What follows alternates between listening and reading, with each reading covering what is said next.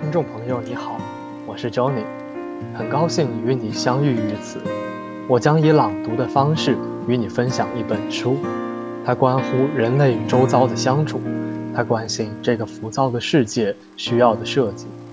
这本书是日本设计先驱黑川雅之先生的《设计与死》，让我们一起走进黑川先生的设计人生。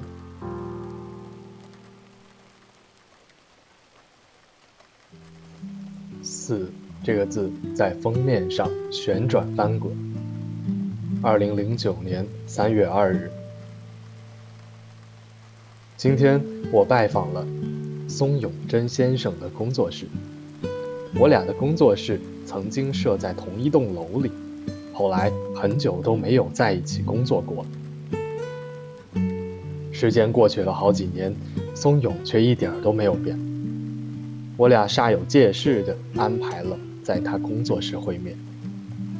这家伙还是老样子，既单纯又复杂，集自虐、自傲、羞涩、严肃于一身，让人又爱又恨。我写了他一堆坏话，恐怕这段会被删掉吧。见面的原因是我想把《设计与死》这本书的封面委托给松永来设计。毕竟我俩真是多年老交情了，于是他一下子给了我两种封面设计方案。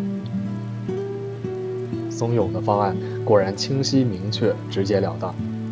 我当时心想，这家伙真不愧是天才啊！设计与死这几个字，在空白的封面中翻转、翻滚，它们摇晃着，在空间中悬浮漂移。这几个文字已经超越了文字本身，成为设计与死其存在本身。也就是说，设计与死这几个字已经超越了其自身作为表意符号的作用与属性。因此，白色的空间才是封面的主角。死这个字不仅具有死的含义，同时也是一种物体。具有强烈的存在感。由于字成了物体，于是封面的留白也并非一片空虚，而化为一片丰饶的空间。对物进行设计，最重要的是把握它的气场，并非对物自身进行设计，而是要去设计它的气场。对于保持这种理念的我。松永看似漫不经心地提出了这样的封面设计方案，这个家伙果然非同凡响。本书书名《设计与死》，当初是由 Saucy 出版社的野上编辑提议的，在对方连书名都带我拟好，并且提出邀约的情况下，我才启动了出版计划。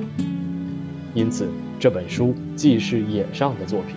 也是松永的作品。正因为具备了如此理想的制作流程，本书才得以顺利复制。